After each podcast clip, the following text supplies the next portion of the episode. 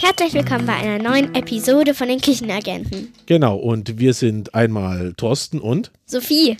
und wir waren wieder gemeinsam in der Küche. Nee, diesmal waren wir gar nicht gemeinsam in der Küche. Du warst mit Mama in der Küche, ne? Ja, ich war mit Mama in der Küche. Aber ihr habt auch was Cooles gemacht.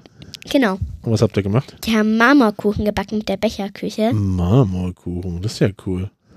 Also beziehungsweise ich ohne Mama. Genau, und wir haben da ein, ein super cooles Buch, was, was äh, Sophie sehr liebt. Und zwar das heißt Kinderleichte Becherküche. Wir verlinken euch das, dass ihr euch das mal anschauen könnt. Und das ist super, das ist total Ja. kindgerecht, ne? Ja. Man hat da so Becher, so drei unterschiedliche, einen großen, einen mittleren und einen kleinen. Da steht zum Beispiel dann, gibt drei Löffel von dem roten Becher oder sowas dazu und das. Das ist dann schon schön. Hm, Das ist cool. Aber wir wollen hier keine Werbung machen für das Buch, sondern wir wollen erklären, wie man Marmorkuchen macht. Wir mussten bloß sagen, wo wir es herhaben. Genau. Und was brauchen wir denn alles für einen Marmorkuchen? Also, wir brauchen für den Marmorkuchen schon mal 320 Gramm Weizenmehl. Okay. Wir brauchen auch noch 240 Gramm Zucker, damit das Le Ganze auch leckerer schmeckt und nicht so langweilig. Ja, äh, in Kuchen gehört Zucker. Ja, eben. Fünf Eier, 250 Milliliter Öl. Genau. Und ich finde, das ist eine ganz schöne Besonderheit. Normalerweise kommt da Butter rein und hier ist aber Öl dabei. Und das ist sehr, sehr lecker. Am besten nehmt ihr da ein mm, geschmacksneutrales Öl. Ja, nicht so Olivenöl, was jetzt so einen richtigen auch Olivengeschmack dann in den Kuchen gibt oder so. Genau so. Dann braucht man noch 125 Milliliter Wasser, ein Päckchen Vanillezucker, ein Päckchen Backpulver und Kakao könnt ihr beliebig viel reinmachen, so wie kakaoig ihr es halt haben wollt. Ja, den Kakao brauchen wir erst zum Schluss, oder? Ja. An Material, das ist auch cool. In dem Buch steht es auch gleich mit drin, welches Material man braucht. Das die Becher, die dabei sind, Ja. die brauchen wir zum Abmessen. Obwohl, wenn ihr die Gewichte auch abmessen könnt, also Dann mit kann einer man es Waage, dann, auch so machen. dann braucht ihr die Becher eigentlich nicht. Also Ja. ihr könnt auch äh, die, das ganze Rezept ohne die Becher machen. Am besten noch einen Timer, damit man auch weiß, wie lange die Sachen, also wie lange der Kuchen im im Backofen oder Backrohr, wie es manche auch sagen, bleiben müssen. Muss dann eine Rührschüssel, ein Glas zum Eier aufschlagen, weil manche machen es immer lieber mit dem Glas. Man kann es auch schon direkt in die Schüssel geben, aber manche machen es halt lieber mit Glas, deswegen. Genau, das ist auch besser, wenn man das nicht direkt, da erzählt ihr aber gleich was zu. Dann ein Rührgerät oder mit einem Rührbesen, je nachdem, was ihr da habt. Mhm, so ein Handmixer mit so Rührbesen, Ja, das ist am allerbesten. Je nachdem, was ihr da habt, könnt ihr das halt dann benutzen. Also Gabel, Messer, Löffel ist jetzt ein bisschen Quatsch. Man braucht eigentlich nur eine Gabel. Und einen Löffel. Ja, und einen Löffel, falls man noch Sachen irgendwie reinmachen muss oder so. Zum Umrühren auch noch. Messer braucht man nämlich eigentlich gar nicht. Aber zur Gabel und zum Löffel kommen wir später auch nochmal. Dann braucht ihr am besten Pack Backpapier oder ihr fettet eure Form ein. Ja, Backpapier macht es aber schöner, Ja. finde ich. Dann eine Kastenform.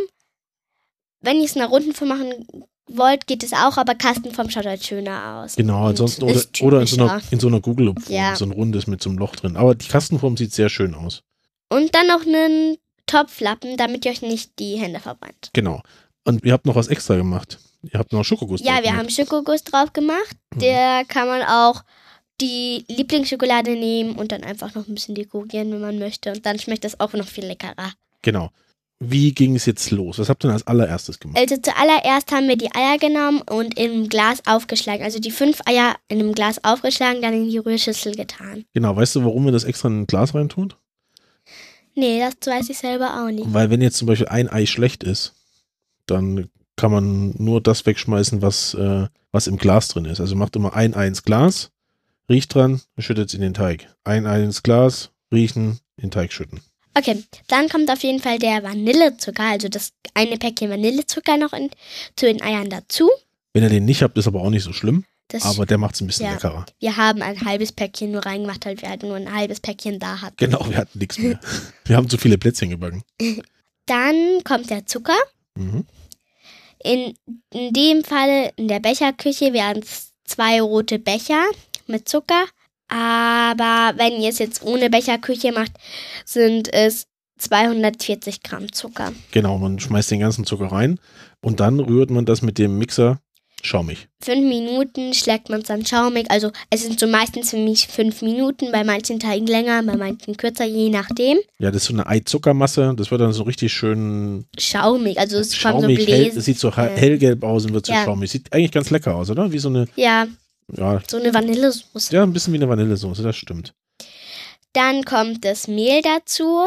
Dann kommt das Backpulver. Genau, das Tut man schmeißt, alles zusammen in die Schüssel. Dann, also hier machen die das jetzt mit Sonnenblumenöl.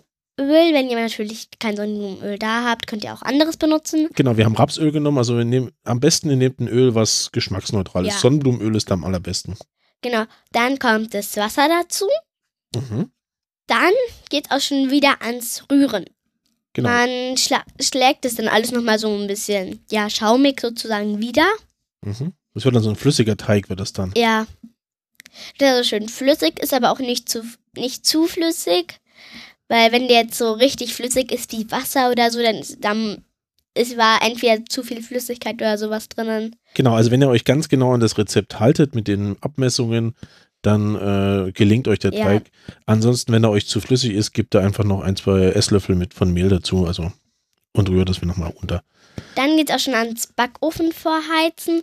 Bei Ober-Unterhitze auf 180 Grad vorheizen. Wie erkenne ich denn Ober- und Unterhitze? Also das ist so ein Kasten und da sind oben zwei kleine Strichlein. Genau, das ist so ein Symbol, da ist oben ein Strich und unten ein Strich, das erkennt man. Also es ist nicht das mit dem Propeller. Nee, das ist dann irgendwie Luft zu fächern oder sowas. Genau. Und während das ganze Ding vorheizt, kann man die Backform schon mal vorbereiten. Genau, man muss die an den vier Ecken einschneiden Na, das Backpapier. Ja. Genau, das Backpapier muss man in Vierecken einschneiden. und dann kann man das ja so reintüdeln, wie man es reinkriegt. Mhm. Dann kommt die Hälfte, wirklich nur die Hälfte des Teiges in die Backform, Ja, man kann auch ein bisschen mehr reinmachen, das kommt immer drauf an, wie ma schokoladig man es wie schokoladig man das haben möchte, genau. Also wenn man ungefähr die Hälfte haben will, nimmt man nur die Hälfte. Dann kommt man zum Schokoladenteil, dann nehmt ihr euch den Kakao, je nachdem wie schokoladig oder Kakao ihr das jetzt haben wollt, Also Scha- könnt ihr Kakao Kakaopulver. reinmachen. Ja, Nicht- Nicht Kakaopulver. Kaba, nicht Kaba Nein. oder Nesquik, sondern richtigen Back- Kakaopulver. Genau, der Also schmeckt auch- auch bitter. Auch Backkakao. Wenn ihr mal euren Finger reinhaltet, das ist, schmeckt nicht so wie Kakao. Genau, schmeckt bitter. Den Kakao schön verrühren, dass auch keine Klümpchen mehr da sind. Genau, mit dem restlichen Teig. Das Ja, kommt mit alles dem in- in restlichen den restlichen Teig. Teig. genau. Und dann kann man es auch schon über den weißen Teig drüber gießen, also in die weit, also in, wieder in die Backform gießen. Dann kommt die Gabel zum Einsatz. Und zwar tut man die Gabel rein, dreht sie so ein bisschen, aber wandert immer weiter. Genau, da muss man ein bisschen aufpassen, dass man nicht zu viel vermischt, sonst wird der ganze Kuchen braun. Das macht man nur so an manchen Stellen so. So. Einmal die Gabel eintauchen, wieder hochziehen, dann wieder ein Stück weitergehen, eintauchen, hochziehen. Damit so ein Marmormuster ergibt. Genau. Man weiß nie, was am Ende rauskommt. Das ist immer eine Überraschung sozusagen, welches Muster. Und es schaut auch jedes Teigstück, also jeder, jedes Kuchenstück ein bisschen anders aus. Das sieht auch jeder Kuchen anders aus. Man Ja. kann den Kuchen so mit dem, mit dem Muster kann man den nicht nochmal Ja. machen. Bei manchen passiert sogar, dass so eine kleine Figur oder so, dass man die sieht. Genau. In dem Backofen stellen, den Timer auf 60 Minuten einstellen. Das ist eine Stunde. Ja, genau, eine Stunde einstellen. Dann warten, bis es drrrm macht oder ein anderes Geräusch und der Kuchen ist fertig, kann dekoriert werden und schmeckt super. Ja, der kann erstmal noch nicht dekoriert werden. Der ist erstmal fertig. Der muss abkühlen. Dann muss man rausnehmen aus der, aus der Form. Dann muss er abkühlen erstmal. Weil was passiert, wenn man dann die Schokolade drüber gießt und der ist noch heiß? Naja, dann hält die Schokolade nicht so und, und die fließt runter. Also sie hält nicht am Kuchen fest. Genau, die Der- schmilzt gleich wieder. Ja, genau, der Kuchen saugt die nicht auf. Genau. Und äh, ihr habt was ganz Cooles gemacht. Ihr habt es kalt werden lassen und dann habt ihr die, die Schokolade drauf gegossen. Und wir haben so gedrippt, für die, die nicht wissen, was das heißt. Das heißt, wir haben die Schokolade am Rand runterlaufen lassen, sodass es ein bisschen selbstgemachter ausschaut. Genau, das war oben war eine geschlossene Schokoladendecke und an der Seite sind so Tropfen runtergelaufen. Das sind nämlich die Drips. Man muss aufpassen, dass sie nicht zu dünn werden, weil dann schaut es auch nicht mehr schön aus. Also so, dass es nicht dick ist, aber auch nicht richtig dünn. Genau. Aber man kann den noch mehr verzieren. Man kann auch noch oben drauf ein paar Gummibärchen oder Wir haben Smarties noch- oder. wir haben noch so weihnachtliche Streusel drauf gemacht, weil wir f- bei einem Geburtstag eingeladen waren und da hatte sich eine Freundin gerne einen Marmorkuchen gewünscht. Das kann man dann noch so ein bisschen dekorieren, wie man das möchte. Also, das ist ein perfekter Kuchen für einen Kindergeburtstag. Auf jeden Fall.